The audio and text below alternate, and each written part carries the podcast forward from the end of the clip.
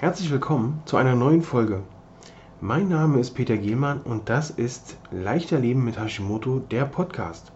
Ich freue mich, dass du wieder mit dabei bist, um hier zu erfahren, wie du leichter mit Hashimoto leben kannst. Und nun viel Spaß mit der neuen Folge.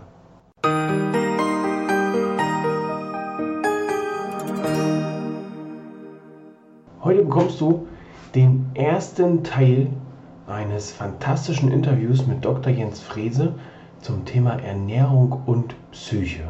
Wir haben jetzt in diesem Format die erste Interviewfolge und ich freue mich total, dass ich heute den Dr. Jens Frese zu Gast habe. Wir haben ja in anderen Formaten schon ein Inter ich schon Interviews mit ihm geführt zum Thema Diabetes und zum Thema Milch? Milch, genau. Die Milch, die müde Männer nicht wirklich munter macht. Danke, Jens. Mich auch nicht. ich bin Peter Gehmann, Fachberater für ganzheitliche Gesundheit, habe mich da spezialisiert auf die Hashimoto-Patienten und Patientinnen und begleite die in ein beschwerdefreieres und leistungsfähigeres Leben. Ich habe heute zu Gast den Dr. Jens Frese. Jens, herzlich willkommen zu dieser Folge. Ja, guten Morgen. Stell dich einmal kurz vor. Ja, lange Geschichte. Ähm, ursprünglich habe ich mal Sport studiert, äh, deswegen betreue ich heute auch immer noch äh, Hochleistungssportler im Bereich Ernährung. Ähm, habe dann später nochmal Neuroimmunologie studiert, also die Verbindung Psyche und ja, alles, was so im Körper miteinander verbunden ist letztendlich. Und das verbindet dann auch im Grunde alle Fachbereiche. Ja, also wir haben ja in der Medizin sehr viele Spezialisten, sehr viele Fachbereiche. Wir haben für alles im Grunde einen Arzt. Das Problem aus meiner Sicht ist, dass es nur wenig Menschen gibt, die in der Lage sind, dann auch diese Puzzleteile zusammenzubauen. Ja, weil wir haben ja immer mit Individuen zu tun. Ja, natürlich sind wir alle Homo sapiens, aber es gibt natürlich auch ein Individuum und ein Individuum hat unterschiedlichen Stresseinflüsse, unterschiedliche Ernährungsverhalten, eine unterschiedliche Genetik oder eben auch äh, eine Epigenetik, wie wir heute sagen, also unterschiedliche Lebenseinflüsse, die letztendlich äh, sich dann in der Gesundheit oder in der Physiologie des Menschen dann widerspiegeln oder in der Symptomatik. Ja, sehr super. Dem kann ich nur beipflichten. Oftmals ist es ja so, dass die Ärzte alle Patienten in einem bestimmten Krankheitsbereich gleich behandeln. Ich sehe es bei uns Hashimoto-Patienten, kriegt eigentlich immer wieder die gleiche Antwort. Wenn man dann da ankommt und feststellt, man hat dann doch mehr Kilos drauf als noch vor zwei Wochen, dann heißt es, essen Sie halt mal ein bisschen weniger. Oder äh, wenn die Werte nicht stimmen, oder was heißt die Werte, wenn der Wert, der TSH-Wert nicht stimmt, mehr nehmen die Ärzte ja nicht ab zum Prüfen leider. Oder der Großteil der Ärzte, dann heißt es, hatten Sie in der letzten Zeit ein wenig Stress? Und so werden dann alle gleich irgendwie abgewatscht. Hm. Naja, das ist ein bisschen das Problem, dass das Gesundheitswesen eben die sprechende Medizin auch nicht wirklich belohnt. Ne? Das hat mir mal ein Kollege gesagt, der Arzt ist und das ist ja auch so. In der Medizin hat man einfach viel zu wenig Zeit, äh, sich die Biografie der Menschen mal ein bisschen genauer anzugucken.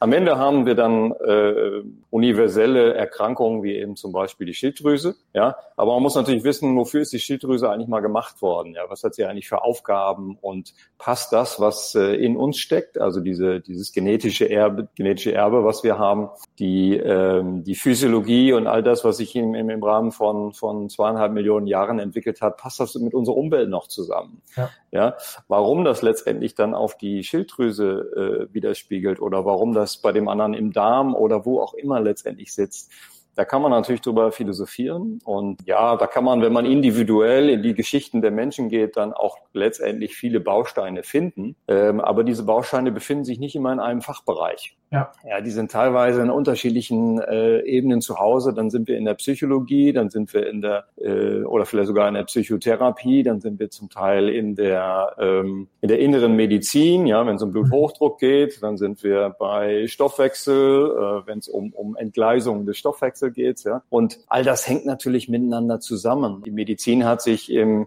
Mittelalter in Anführungsstrichen eben so entwickelt, dass ja, dass sie immer spezialisierter wurde und deshalb dann, wenn wenn es an diesen berühmten Tellerrand kommt, dann eben überwiesen wird zum nächsten Facharzt. Es gibt eigentlich nicht diesen Arzt, das sollte ja eigentlich der Hausarzt sein, der dann am Ende diese Puzzleteile alle zusammenlegt und sagt, okay, wo haben wir denn jetzt überhaupt Baustellen? Wir haben eine Baustelle in deinen Konflikten äh, am Arbeitsplatz. Wir haben eine Baustelle, dass du dich zu wenig bewegst. Wir haben eine Baustelle, dass du dich zu hochglykämisch ernährst. Wir haben eine, Äh, eine Baustelle dass deine äh, Enzymatik der Entgiftung äh, individuell nicht so gut funktioniert wie bei deinem Nachbarn. Wir haben vielleicht eine gewisse Verletzlichkeit deines Darmimmunsystems dadurch, dass deine Geburt nicht optimal abgelaufen ist. Ja, so das sind, ich habe jetzt mal fünf genannt, ja, und da gibt mhm. es fünf verschiedene Medizinrichtungen und jeder guckt dann auf seinem Teller in seine äh, in seine Fachbereiche hinein, aber es gibt eben diesen Menschen nicht, der die Dinge zusammenlegt, ja, der also alle lebensbeeinflussenden Faktoren letztendlich zusammenlegt und dann überlegt, was ist bei dir das Problem? Was ist bei dem nächsten das Problem? Beide haben Hashimoto oder beide haben eine Schilddrüsenproblematik. Äh, ja. Aber das Füllhorn letztendlich, ja, was das Fass dann zum Überlaufen bringt, das ist wiederum sehr, sehr individuell und es reicht einfach nicht, ich sag mal, nur einen Vitamin D-Spiegel zu, zu verändern, ja. Also Vitamin D ist, ist so ein Thema, was, äh, was, was hier sicherlich auch eine Rolle spielt, aber es ist eben nur ein Faktor, ja. ja. Die Sonne ist nur ein Faktor der unsere Gesundheit. Und so haben wir eben, äh, ich weiß nicht, 25, 30 gesundheitsrelevante Faktoren, die leider eben medizinisch in verschiedenen Fachbereichen liegen. Ja. Also, und es ist wesentlich sinnvoller, irgendwann mal anzufangen, äh, ja, den Menschen als Ganzes zu verstehen. Ja, ich tue mich ein bisschen schwer mit diesem äh, Begriff ganzheitliche Medizin, weil das impliziert immer so, dass man so ein bisschen was aus Asien rüberholt oder aus Indien und so und dann ja irgendwelche äh, ja, Behandlungsmaßnahmen vorschlägt, die aus anderen Kulturkreisen kommt. Das ist nicht das, worüber ich rede. Ganzheitlich ist für mich, dass man ja also Psyche, Physis Stressfaktoren, äh, Lebensumstände, ja, das ganze Environment, wie wir in Englisch sagen, einer, eines Individuums begutachten, ja, erstmal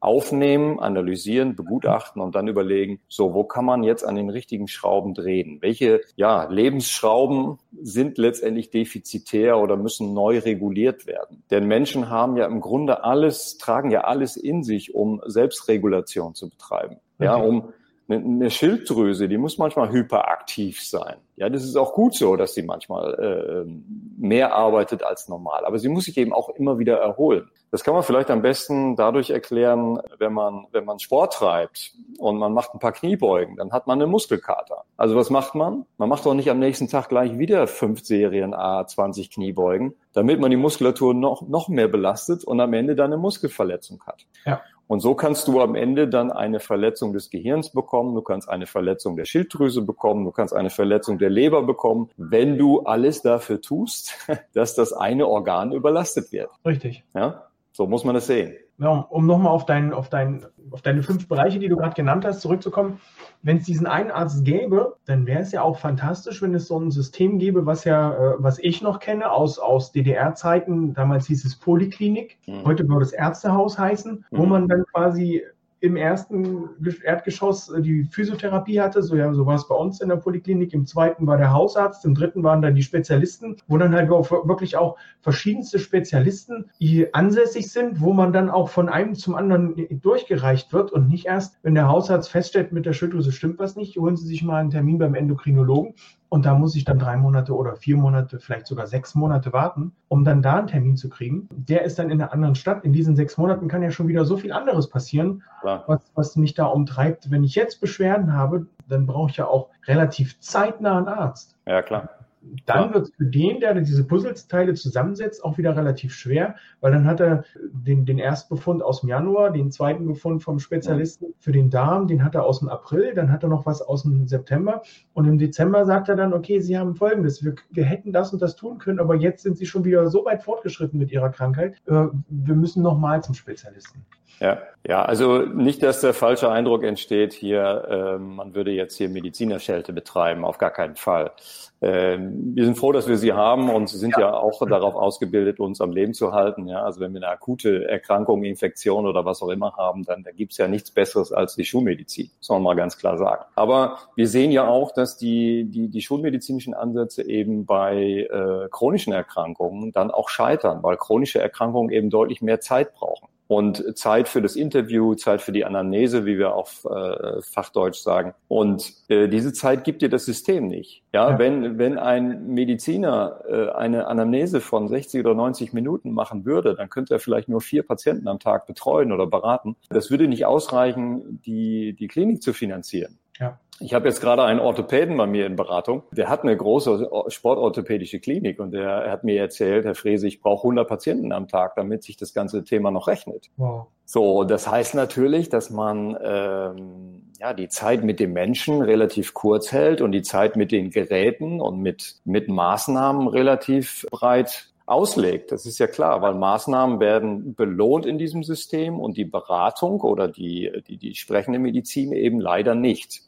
So, deswegen fragen mich dann auch viele, die zu mir kommen und lassen sich von mir beraten, ist Herr Frese, äh, bezahlt das die Krankenkasse? Und äh, da muss ich leider immer wieder sagen, da, da, das übernimmt eben keine Krankenkasse. Manche Privaten übernehmen das vielleicht, aber das hat die, dieses System überhaupt gar nicht vorgesehen. Ja, dass man sich so lange mit, äh, mit, mit einer Geschichte beschäftigt. Ich will dir mal ein Beispiel geben. Ich hatte eine äh, Patientin jetzt, die mich aus Norderney im Krankenhaus äh, angerufen hat und hat äh, gefragt, Herr Frese, ich, irgendwas stimmt mit mir nicht. Ich habe dann äh, zwei Stunden Anamnese gemacht und dann stellte sich heraus, das kann man aber dann auch nur sehen, wenn man so die ganze Lebensgeschichte mal abfragt, ja, bis, bis, bis zum Anfang zurückgeht. Ja. Da sind viele, viele Dinge passiert im Laufe des Lebens, die sich dann akkumuliert haben. Ja wo dann irgendwann das regulatorische System des Körpers gesagt hat, so, jetzt reicht's, jetzt machen wir mal ein Symptom daraus. Das Fass läuft über und du bekommst ein Symptom. So, und irgendwann schaukeln sich die Symptome immer mehr hoch und die Symptome sind zum Teil in unterschiedlichsten Fachbereichen zu Hause. Und unsere, ähm, unsere moderne Medizin hat eben für jedes Symptom auch wieder ein Medikament entwickelt, ja, oder irgendeine Maßnahme. Jo, aber es ist ein Symptommix, der natürlich irgendeine Ursache hat und man muss immer an die Ursachen ran. Die Ursachen findet man aber häufig nicht, wenn man nicht sehr, sehr tief in die Forschung eintritt. Also in diese individuelle Forschung, wo sind letztendlich die Baustellen dieser Person, dieses Menschen. Ja? ja. Es sind häufig ähnliche Dinge, deswegen, wenn man äh, gewisse Erfahrungswerte hat, dann weiß man schon, okay, das sind, das ist vielleicht Vitamin D-Mangel, das ist Omega-3-Mangel, das, das, das können äh, Toxine sein, das können Parasiten sein, das kann äh, alles Mögliche sein, das können Impfungen sein. Viele Menschen reisen ja heute sehr viel, ja, und reisen in, in Länder, wo man dann auch die entsprechenden Impfungen braucht, sonst kommt man in diese Länder gar nicht rein. Ich erlebe das bei vielen Sportlern eben, die auf sehr vielen Turnieren unterwegs sind. Ja, die sind heute in Asien und morgen sind sie in den USA, übermorgen sind sie dann in Europa.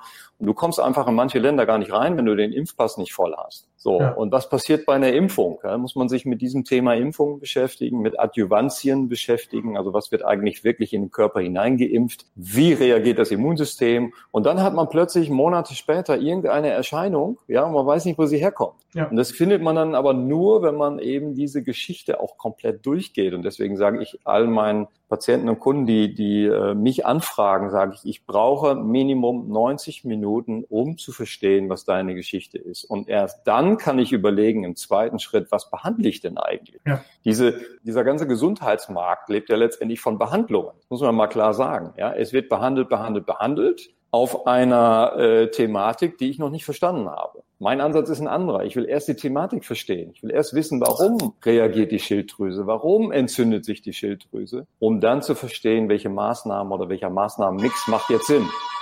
Mhm. Und ich selbst, ich bin ja auch nicht der liebe Gott, ich kann ja auch nicht alle Behandlungsmaßnahmen selber. Ja.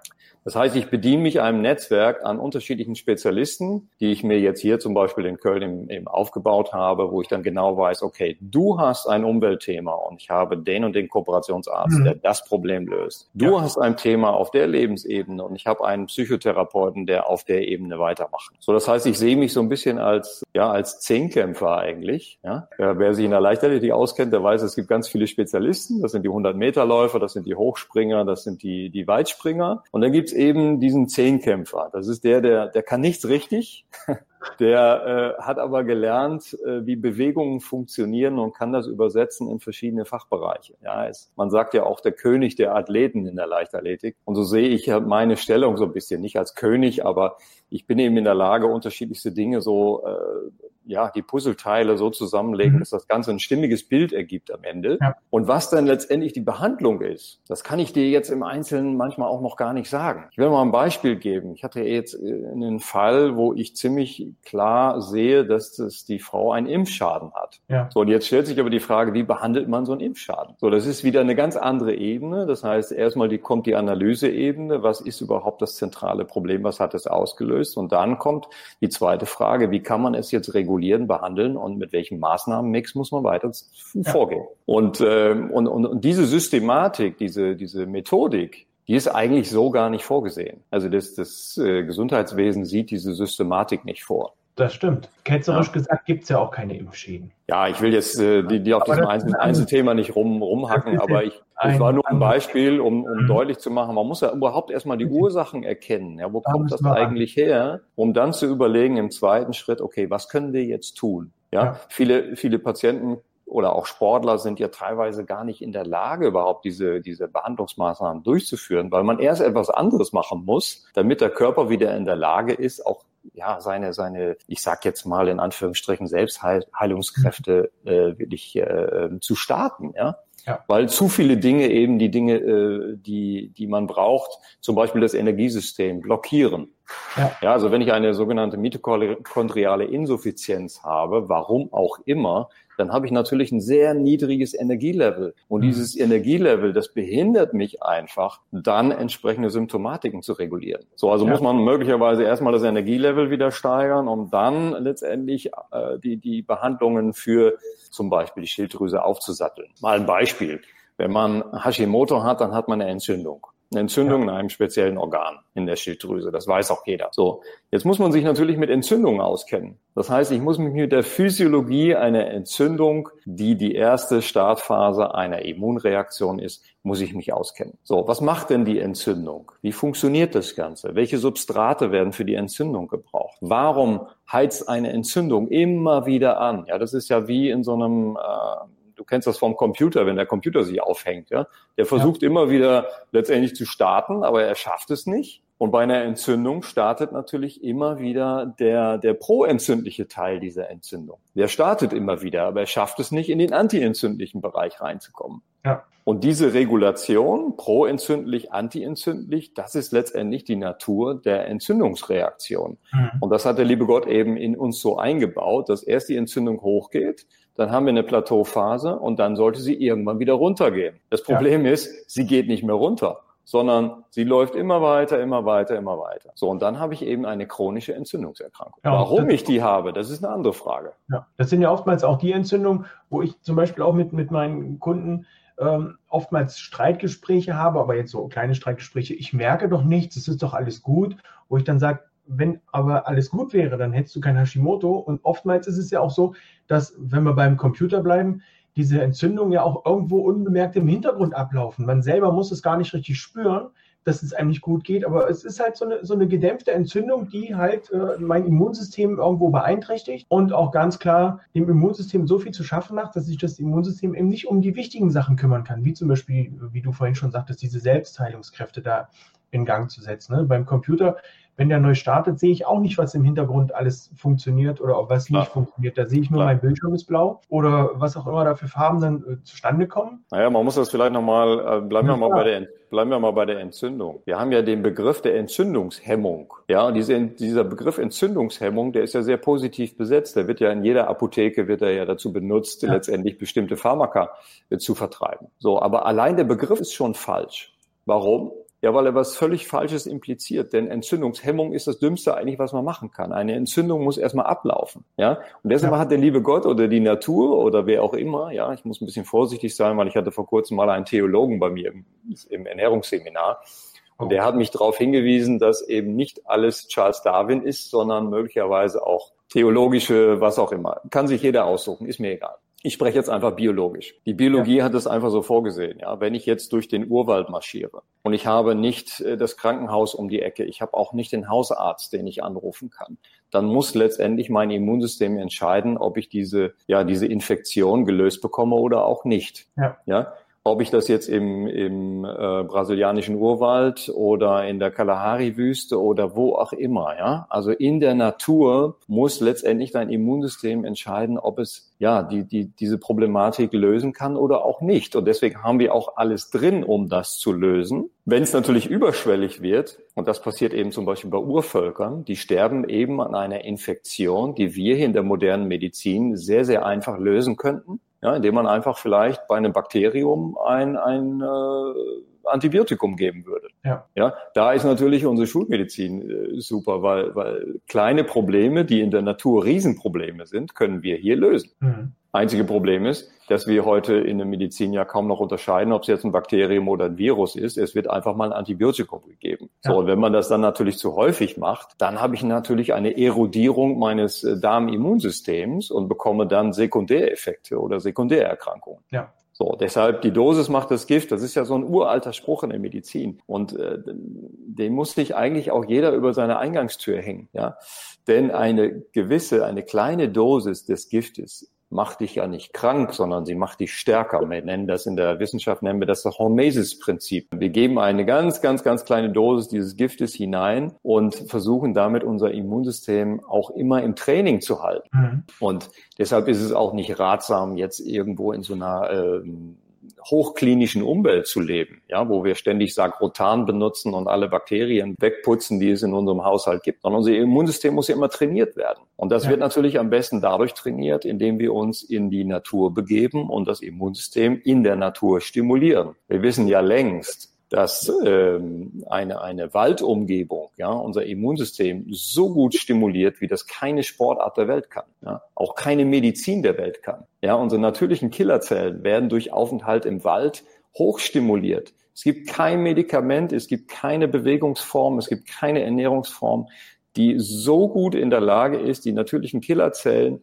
nach oben schießen zu lassen, die Zytotoxizität dieser natürlichen Killerzellen dann auch zu stimulieren und das über eine gewisse Zeit auch aufrechtzuerhalten. Das kann nur ein Spaziergang durch den Wald. Meine äh, Kunden, Patienten und, und, Klienten, die, die äh, lachen dann immer so ein bisschen, weil es so banal ist, ja. Es ist ja völlig banal, einfach mal durch den Wald spazieren zu gehen am Wochenende. Aber das ist medizinisch oder präventivmedizinisch hochwirksam. Ja, da haben wir jetzt einen schönen Bogen geschlagen zu unserem eigentlichen Thema, finde ich, so Ernährung und Psyche oder Psyche und Ernährung. Wie hängt es beides zusammen? Denn ich denke, wenn ich in den Wald gehe, das hat ja eigentlich weniger mit der Ernährung zu tun, sondern eher auch was mit der Psyche, weil ich für mich dann ein bisschen ja, den Waldgeräuschen entsprechend Ruhe habe, vielleicht auch ein bisschen zu mir kommen kann, Achtsamkeit hier auch ein bisschen für mich haben kann, je nachdem, ob ich alleine in den Wald gehe oder ich jetzt mit meiner Großfamilie, gut, dann würde ich jetzt nicht so direkt zu mir finden, aber ich wäre halt im Wald, hätte die frischere Luft als ähm, äh, im Ort selber oder in der Stadt. Das wäre sicherlich angenehmer oder ist auch angenehmer, dann mal so einen Waldspaziergang zu machen.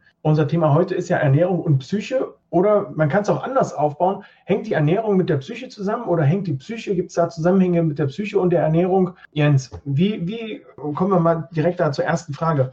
Ähm, die mich auch immer wieder beschäftigt. Ähm, ich habe es mal, ich glaube, ich habe es mal bei einem Facebook-Post bei der Julia Tulipan gesehen, die am nächsten, in der nächsten Folge unser Gast ist. Du musst dich mit deinem Essen nicht belohnen oder bist du ein Hund? Oftmals ist es ja so, dass man die Hunde dann mit einem Leckerli belohnt, wenn sie was Tolles gemacht haben. Genauso stellt man das immer wieder fest. Ich hatte einen anstrengenden Tag. Jetzt belohne ich mich mit einer Tafel Schokolade, mit einer Tüte Chips, mit Gummibären, sonst was. Ich will jetzt hier keine Trigger setzen für die, die zusehen oder zuhören. Wie kommt das zustande? Wie, wieso ist der Mensch da auf, auf auf so ein System, wieso fällt er da immer wieder für sich selber auf so ein System rein? Ich sage es jetzt mal so ganz platt, obwohl er genau weiß. Ja, das ist, äh, man, man fällt nicht mhm. drauf rein, sondern es ist äh, äh, evolutionär in uns einprogrammiert. Ja, denn es gibt ja eine Motivation. Und die Motivation, gut, das sind heute bei uns in unserer Umwelt natürlich andere Motivationen, aber die Urmotivation ist natürlich Durst und Hunger. So, ja. und Durst und Hunger hat Menschen immer angetrieben, nach Nahrung und nach Wasser zu suchen. Also nach Flüssigkeit, nach Quellen zu suchen. So, das bedeutet, wenn man morgens auf die Jagd geht, das machen ja, es gibt ja immer noch Urvölker, die das auch machen, dann bewegt man sich, man verbraucht Energie, das ist eigentlich normal, ja, das haben wir zwei Millionen Jahre gemacht. Und wenn man dann am Ende des Tages, also mal ein Beispiel, der Mensch läuft hinter irgendwelchen Zebras her, um sie zu jagen, dann haben wir Menschen ja einen großen Vorteil. Wir haben Schweißdrüsen, die Tiere nicht oder wir haben viel, viel mehr Schweißdrüsen. Das heißt, wir sind zwar nicht so schnell wie die Tiere, aber wir können dafür viel, viel länger laufen und gehen. Und am Ende des Tages gewinnt der Mensch, ja, weil wir so eine unglaublich hohe Ausdauerleistungsfähigkeit. Und das bedeutet, dass wir am Ende des Tages nach sehr viel Energieverbrauch, nach sehr viel Aufwand, den wir getrieben haben, dann in der Lage sind, unseren, unseren Jagderfolg zu teilen und dann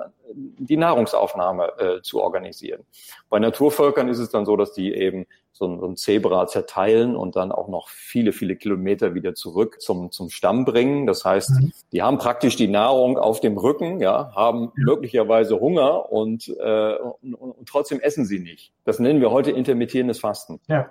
Das heißt, in unserer Umwelt mussten wir dafür extra ein, ein, Konzept entwickeln, damit wir den Menschen eine Methodik an die Hand geben, die sagt, ist nicht die ganze Zeit. Ja. Mhm. Kommen wir zurück auf die Psyche. Die, das Gehirn ist ja äh, das größte Stoffwechselorgan. Es nimmt sich ja von der verfügbaren Menge an Energie, die wir im Körper haben, erstmal egoistisch den größten Teil.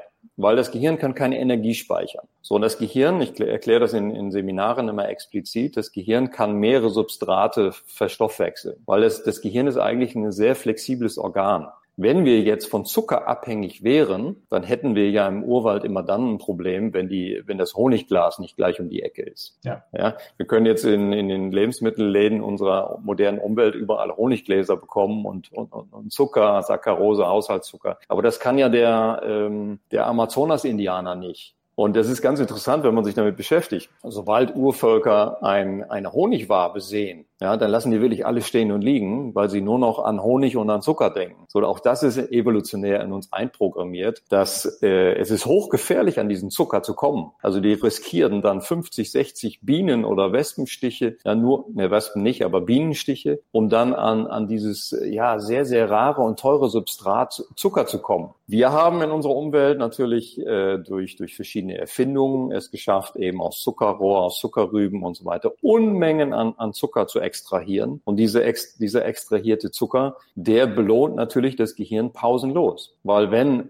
diese Energie verfügbar ist, ja, dann wird das Gehirn darauf trainiert, es auch immer wieder zu bekommen. Und das sieht man eben bei vielen Menschen, dass dann die Mahlzeitenfrequenz, die, die Energieaufnahmefrequenz unendlich hoch steigt. Das heißt, man hat so alle 45, 60 Minuten das Gefühl, man müsste jetzt wieder Energie tanken, ja, weil das Gehirn ja einen Energiemangel bekommt. Das tut's natürlich nicht wirklich, weil das Gehirn könnte theoretisch auch Fett verstoffwechseln, es könnte auch Laktat verstoffwechseln. Da hat Julia wahrscheinlich drüber gesprochen, über ketogene Ernährung. Man muss so ein Gehirn an eine ketogene Ernährung erstmal heranführen. Das muss erstmal trainiert werden. Ja. Und wenn ich jetzt sehr viele Stressoren um mich herum habe, die Stressoren, ich, ich meine jetzt die modernen Stressoren, das ist Termindruck, das ist äh, eigene Erwartungshaltung, die vielleicht sehr hoch ist. Sieht man bei Sportlern sehr häufig. Mhm.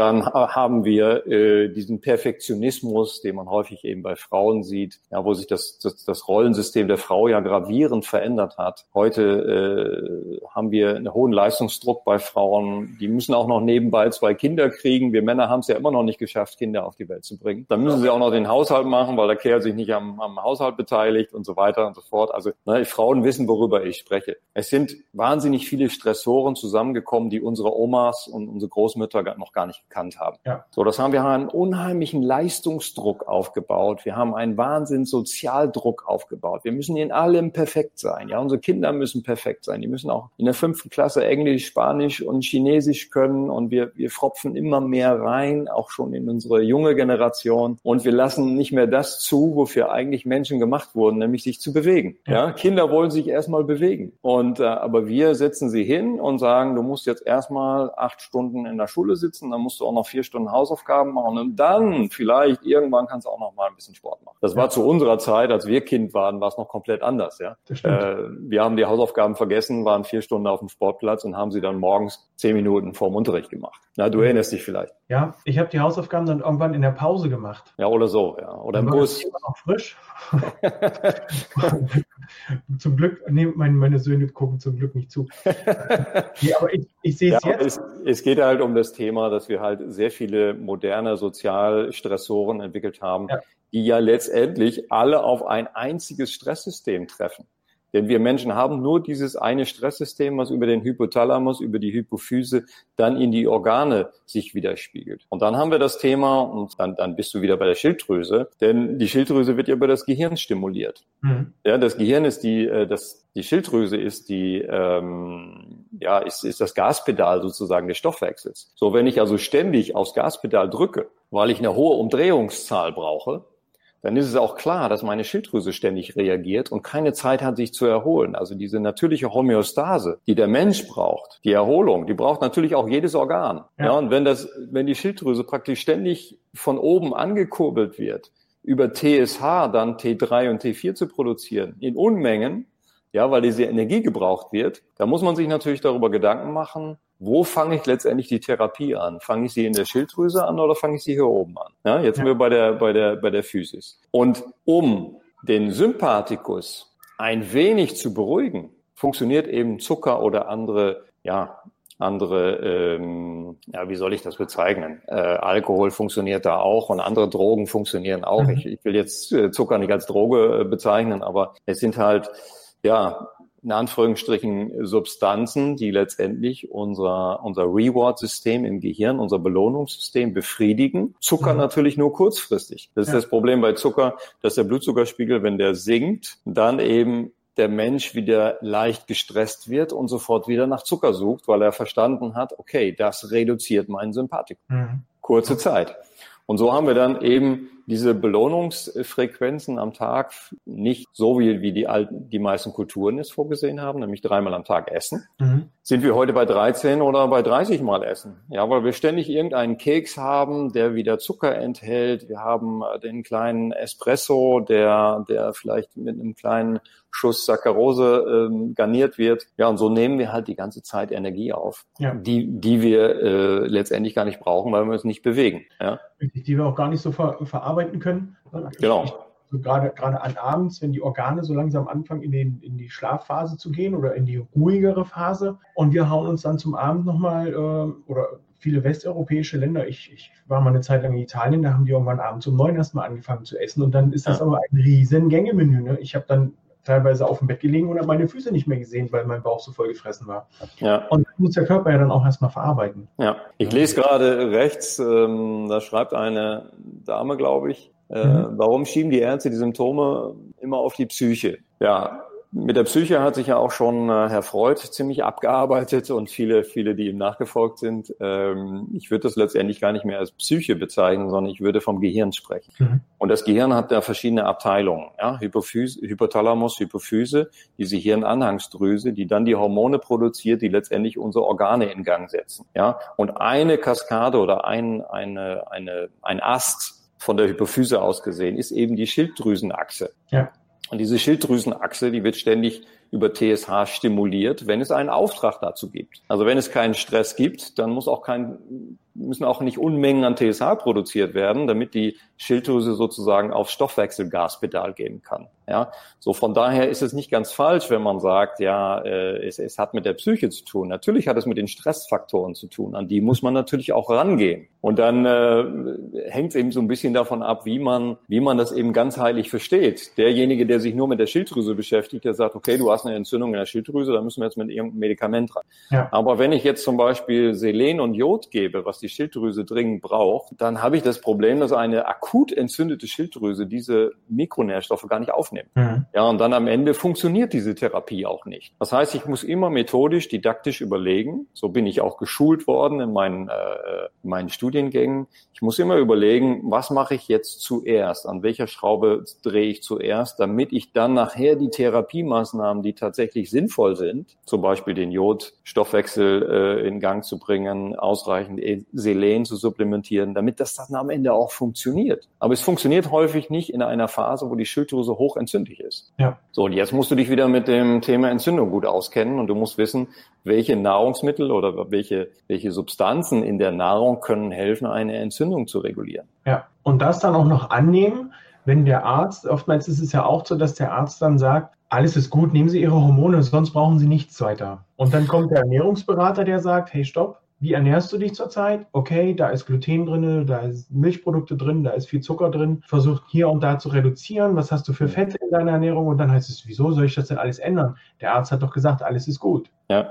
Ja, um nochmal auf, auf unser Thema einzugehen, wenn du jetzt von oben sehr stark angetrieben bist, also du hast sehr viel Stress in, in deiner Umwelt und auch in deinem Gehirn, dann irgendwann sagt die Schilddrüse natürlich, okay, jetzt reicht's mir auch mal. Also ich muss mal den Urlaub, äh, ich müsste mal drei Wochen Ruhe bekommen. Ja, dann ist man häufig dann an der Schwelle, dass eben nicht ausreichend genügend T3, das aktive Schilddrüsenhormon, gebildet wird. Und das wird ja von den Körperzellen auch gebraucht. Ja. ja damit die Energieproduktion stattfindet. Und dann sieht man eben häufig Erschöpfungssymptomatiken, man sieht Energiemangelsituationen, Tagesmüdigkeit, diese Themen, die mir dann die Patienten auch äh, widerspiegeln. Und das ist ja auch klar. Wenn ich jetzt ein, ein, ein, Auto, wenn ich da aufs Gaspedal gehe und ich aber gar keinen Gang einlegen kann, dann komme ich nicht vorwärts. Das heißt, ich verbrauche wahnsinnig viel Energie, ohne dass ich letztendlich einen Effekt habe. Und jetzt muss man natürlich erstmal überlegen, wie kriege ich diesen, diese Energiemangelsituation wieder in den Griff.